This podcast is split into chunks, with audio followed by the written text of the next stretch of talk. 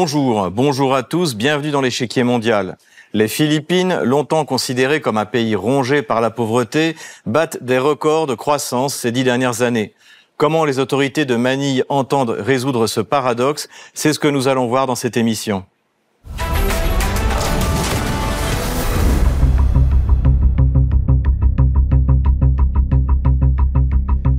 Le 1er mai 2023, le président Ferdinand Marcos Jr., élu en 2022, a rencontré son homologue nord-américain Joe Biden. Il fut question du renforcement de la coopération militaire entre les deux pays. Les Philippines sont en effet un pays clé dans cette voie importante de communication qu'est la mer de Chine. Mais Manille n'est plus seulement un pivot géographique. Contrairement à l'image de pauvreté et d'impuissance politique que l'archipel a longtemps traîné, elle est devenue une des économies les plus performantes d'Asie du Sud-Est et entend bien occuper la place qui lui revient. Les Philippines doivent donc venir à bout du paradoxe d'un pays en plein décollage économique, mais avec une partie significative de sa population sous le seuil de pauvreté. Du point de vue géopolitique, elles doivent trouver un compromis avec Pékin, rival territorial et premier partenaire économique.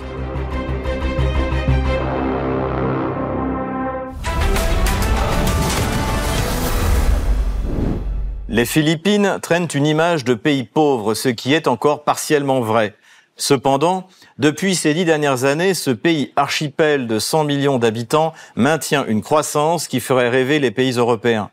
Le président Ferdinand Marcos est revenu sur la structure de l'économie à l'occasion du forum de Davos en janvier 2023. Je pense qu'à l'heure actuelle, les Philippines connaissent la croissance la plus rapide parmi les pays de l'ASIN. Je pense que nous sommes toujours le pays avec la croissance la plus rapide. Oui, environ 7-8%. Alors nous avons tout fait. D'abord, après la pandémie, notre principale préoccupation était l'emploi. C'était l'un des domaines sur lesquels il fallait travailler. Et nous nous sommes concentrés sur les micro-entreprises et les petites et moyennes entreprises parce qu'elles représentent une grande partie de notre économie. Et c'est aussi le cas dans la plupart des pays membres de l'ASEAN. C'est de ces secteurs que vient la croissance. Il y a une entreprise, par exemple, qui travaillait sur l'externalisation, ce qu'on appelle le BPO. Elle a continué à fonctionner simplement grâce à la technologie. Les gens pouvaient travailler à distance. Un autre secteur qui a été très actif et qui continue de se développer, c'est par exemple le minage crypto. Nous sommes de longue date fabricants et exportateurs de semi-conducteurs et de puces. Et cela reste important. La Chine est en effet le premier partenaire commercial de Manille quand les États-Unis sont en troisième position. Singapour, le Japon et la Corée sont les premiers investisseurs directs. En janvier 2023, le président Marcos a rencontré à Pékin son homologue chinois pour renforcer cette collaboration. Relations sino-philippines. 14 accords bilatéraux signés pendant la visite de Marcos. Lors d'une conférence de presse régulière, le porte-parole du ministère chinois des Affaires étrangères Wang Wenbing a déclaré que la Chine espérait que la visite marquerait un nouvel âge d'or de l'amitié bilatérale. Le mercredi 4 janvier, les deux parties auraient également signé 14 accords bilatéraux couvrant un large éventail d'industries ainsi que l'agriculture et le tourisme. Les Philippines bénéficient également des revenus générés par une diaspora de 10 millions de travailleurs. Uh, Mais les Philippines ont encore un autre avantage. Nous avons environ 10 millions, peut-être plus, uh, de travailleurs à l'étranger qui travaillent partout dans le monde uh, et qui envoient de l'argent à leurs familles. En période de réelles difficultés économiques, Uh, Cela nous a vraiment aidés. Le rapatriement de salaire représente maintenant environ 9% de ce que le gouvernement utilise pour stimuler cette croissance.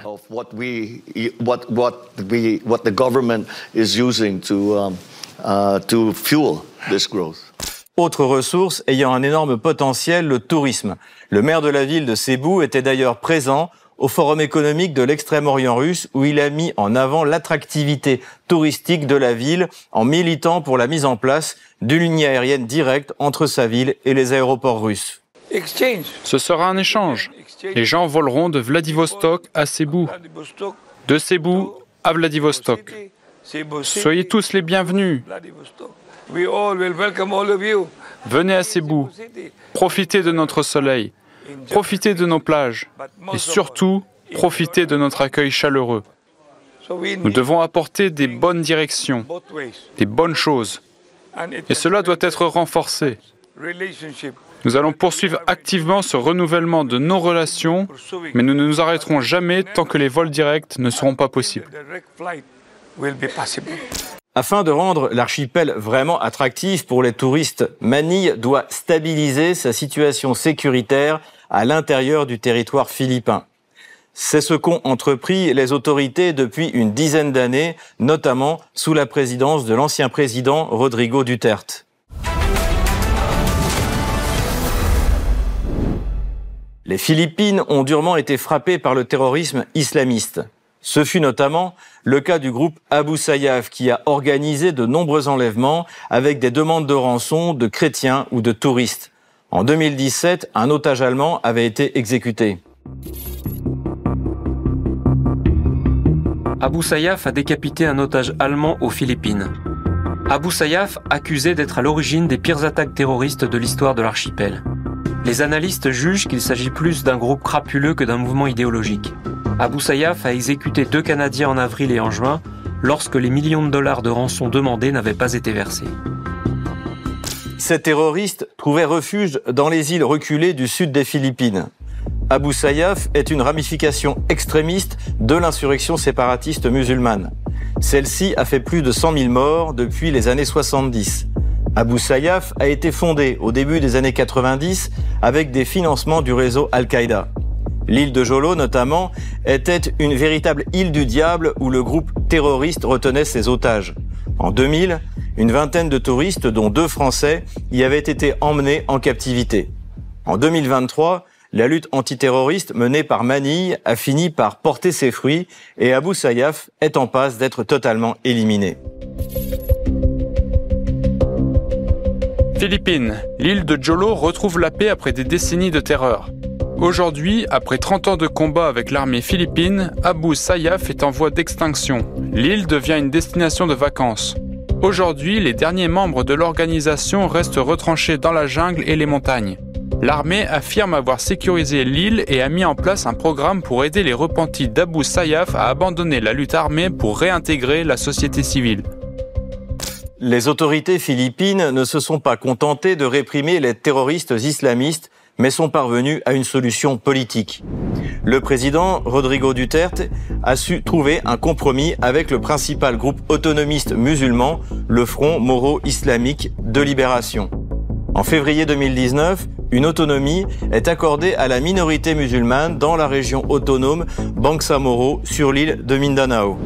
L'autre enjeu sécuritaire est le trafic de drogue. C'est à celui-ci que l'ancien président Rodrigo Duterte s'est attaqué, s'attirant les critiques des ONG à plusieurs reprises. La Cour pénale internationale a même ouvert une enquête en septembre 2021. Aux Philippines, l'extrême violence de la guerre anti-drogue. La sanglante campagne contre les drogues illicites lancée par le président Rodrigo Duterte depuis son élection en 2016 a plongé tout le pays dans la violence.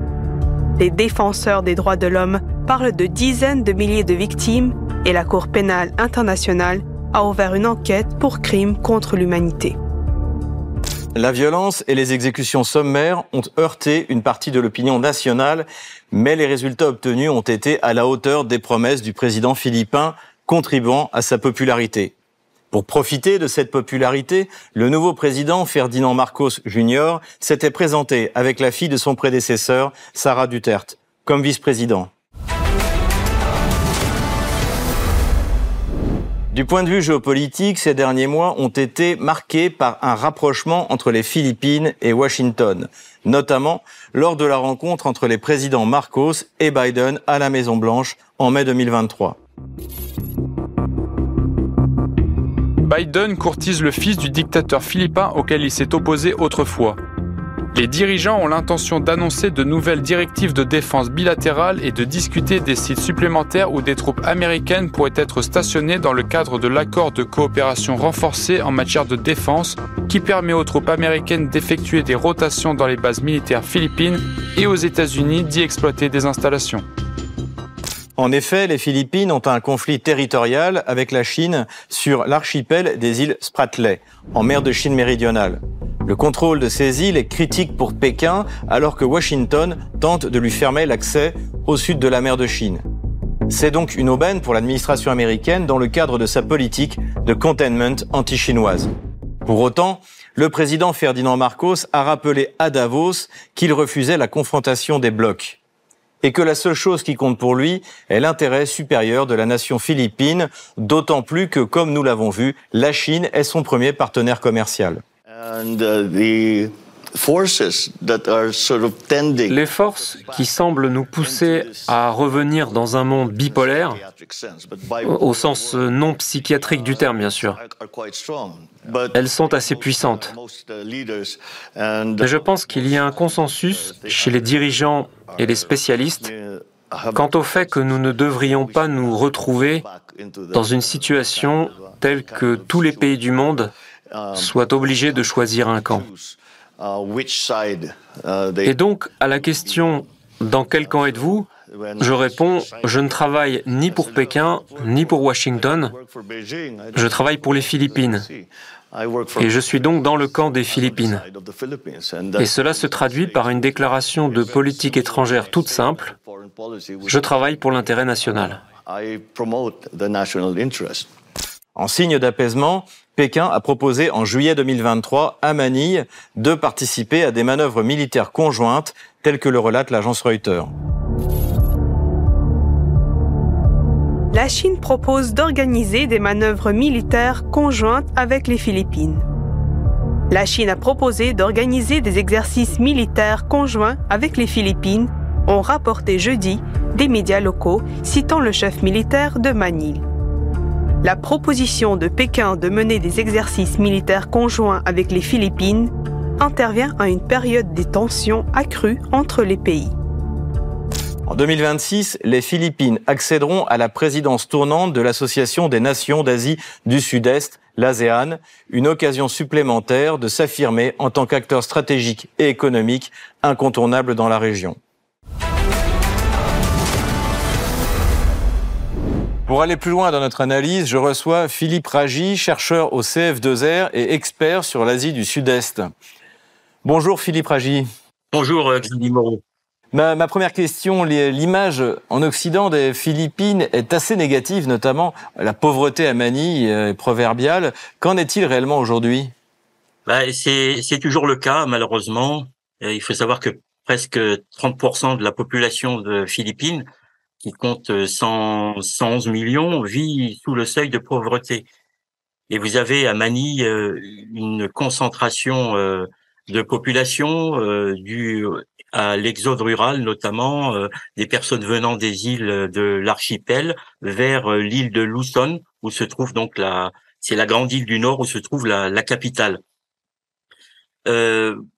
Il y a eu aussi récemment euh, la pandémie de Covid-19 qui a accru la, fragilité économique euh, du pays. Et euh, le pays lui-même, économiquement, il a connu une croissance plutôt modérée ces dernières années. Il y a eu, au travers des, gouvernements successifs, peu de réduction de, de, de la pauvreté. Vous avez une faiblesse de la création d'emplois et de la qualité des emplois générés. Euh, vous avez eu un échec également du euh, du, euh, du, développement du secteur agricole, une inflation élevée en période de crise. Et il faut dire qu'il y en a assez souvent. C'est un pays très sensible aux crises nationales ou environnantes régionales.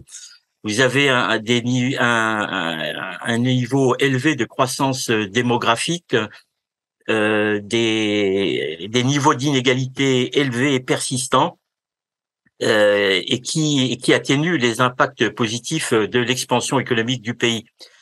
Manille et les Philippines sont aussi, malheureusement, on le sait, un lupanar, et ce depuis 1945, avec la guerre du Pacifique et l'arrivée des Américains, la guerre du Vietnam également, et maintenant des touristes venant du monde entier. Et n'oublions pas également autour de Manille le trafic d'êtres humains qui alimente les réseaux de prostitution et de pédocriminalité. Euh, N'oublions pas que euh, la situation du pays a poussé plus de 2 millions de Philippinos euh, à quitter le pays et à vivre à l'étranger, notamment au Canada, dans les pays du Golfe et également à Hong Kong. Euh, vous parliez euh, de, la, de, la, criminalité, euh, de la pédocriminalité. Parlons de la criminalité en général. Quelle est la, la situation? Quel est son poids, sachant qu'il y a eu une répression assez dure qui a été menée par le, le président Duterte? Oui, tout à fait. Alors, le, le poids est, est, important, mais cependant, il faut le relativiser parce que il se trouve en fait dans la moyenne des pays de l'ASEAN, entre le Cambodge où vous avez une criminalité vraiment au-dessus de la moyenne puisqu'elle est dans, euh, au numéro 1 et Singapour et les Philippines se trouvent en fait euh, au milieu. Et effectivement, comme vous le disiez, euh, durant la période Duterte entre 2016 et, et 2022, euh, vous avez eu une politique musclée de la part de, de, la police et des forces de l'ordre envers les criminels, qu'ils soient euh, dans le domaine de la drogue ou alors de la de la délinquance en règle générale. Et cette euh, cette répression euh, dure, elle a donné des résultats?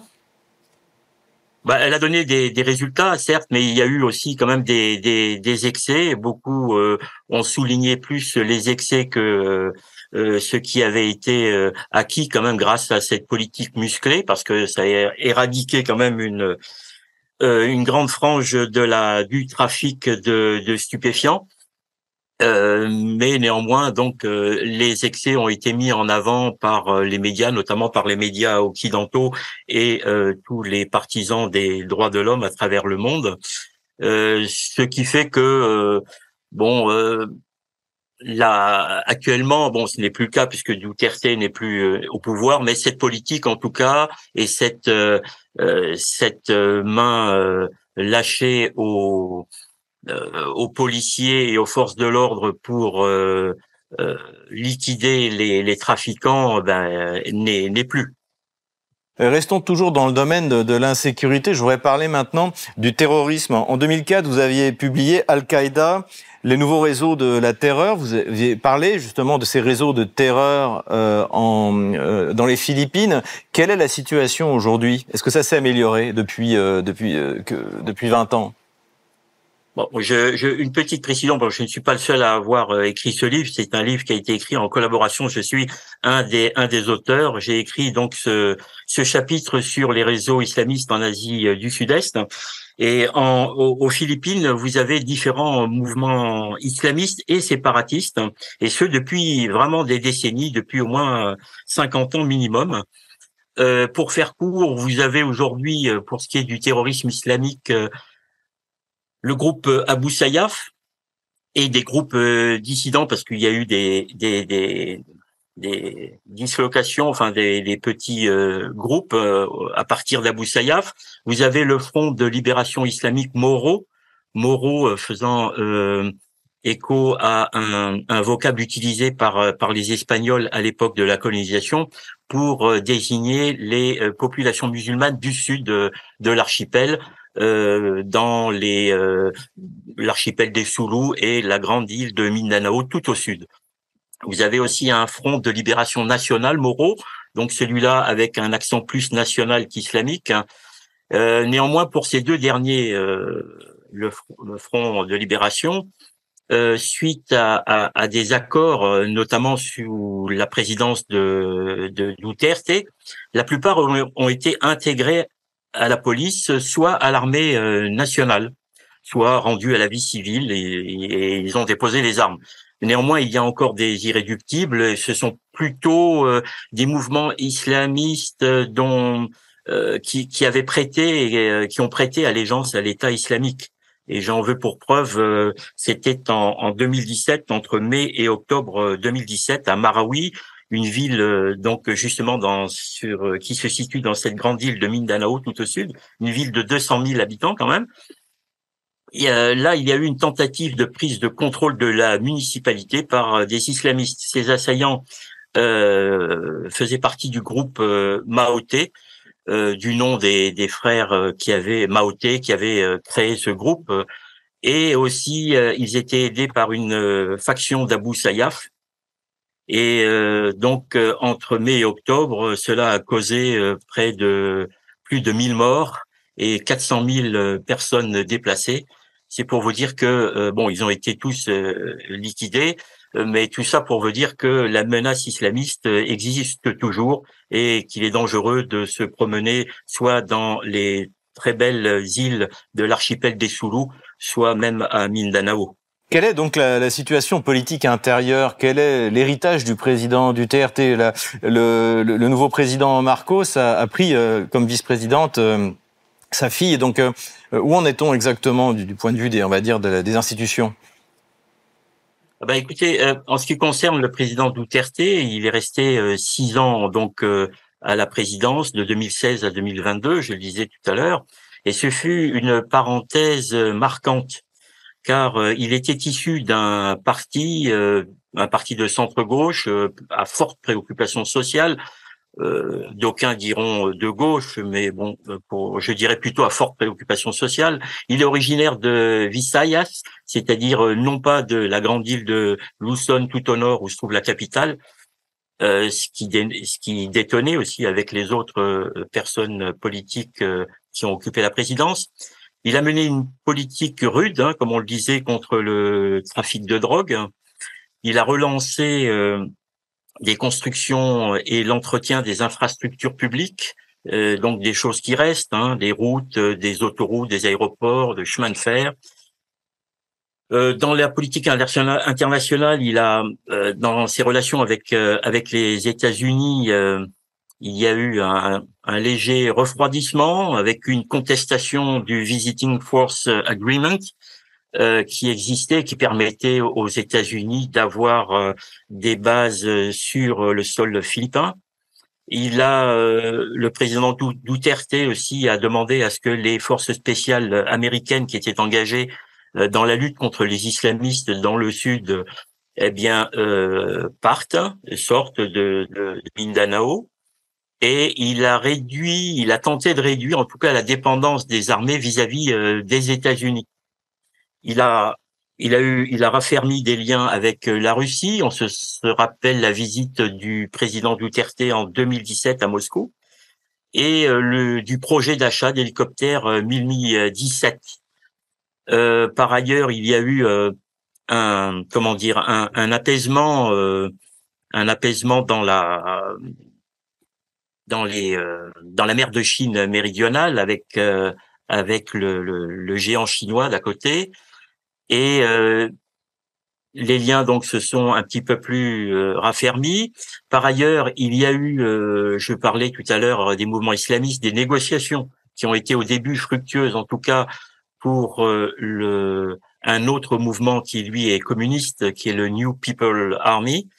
Euh, et donc des négociations qui ont permis donc aux, membres des, du front euh, euh, Moro islamique de libération de euh, d'intégrer l'armée ou la police, mais euh, il y a eu un affront, des affrontements directs par la suite entre le New People Army et puis les les forces de l'ordre et puis il y a eu bon bah, une politique d'assassinat systématique des rebelles communistes euh, donc ça, c'est ça a bien marqué la, la, la, la période Duterte.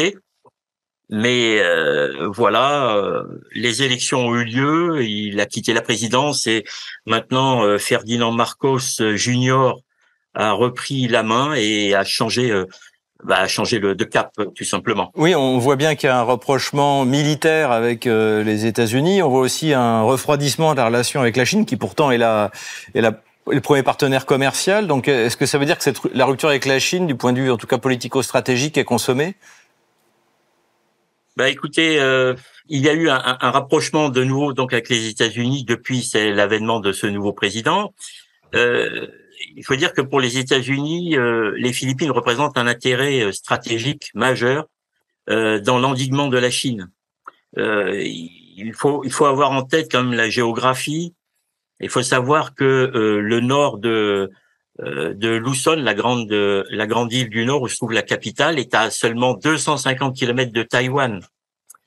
Et euh, comme vous avez aussi euh, dans la mer de Chine méridionale euh, des disputes territoriales avec cette fameuse, je ne dirais pas doctrine, mais en tout cas point de vue, ce point de vue chinois des neuf traits qui apparaît sur des cartes chinoises entre 1947 et 49, mais qui n'ont jamais été reconnus par la Convention des Nations Unies sur le droit de la mer eh bien, euh, tous, tous ces conflits donc euh, entre euh, les Philippines et la Chine et ensuite le biais taïwanais font que eh bien les eh bien la, la, les Philippines s'éloignent de s'éloignent du de Pékin. Merci Philippe Ragy. Je vous en prie. Merci beaucoup, euh, Xavier Moreau. Je rappelle que vous êtes chercheur au CF2R et spécialiste de euh, l'Asie du Sud-Est. Comme d'habitude, on termine notre émission avec vos questions que vous nous posez sur les réseaux sociaux, Telegram ou Odyssée, avec le hashtag Échiquier mondial RT en français. Une question envoyée par Marc.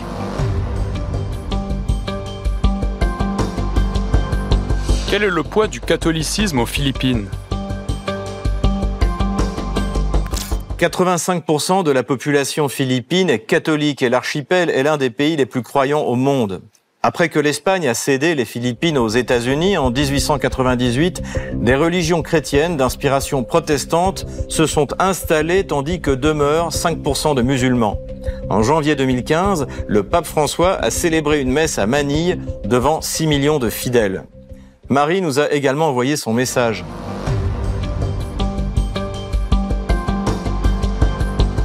Quelle est la situation sociale aujourd'hui? Malgré l'impressionnante croissance économique des Philippines ces dernières années, en 2021, 18% de la population se trouvait en dessous du seuil de pauvreté selon la Banque mondiale. Dans certaines régions, le chômage est endémique et le fossé entre riches et pauvres a tendance à se creuser. C'est sans doute le grand défi du nouveau président Marcos. Ajoutons que plusieurs ONG sont présentes sur place pour lutter contre cette pauvreté, comme l'association française Enfants du Mékong. Et dernière question, celle de Philippe.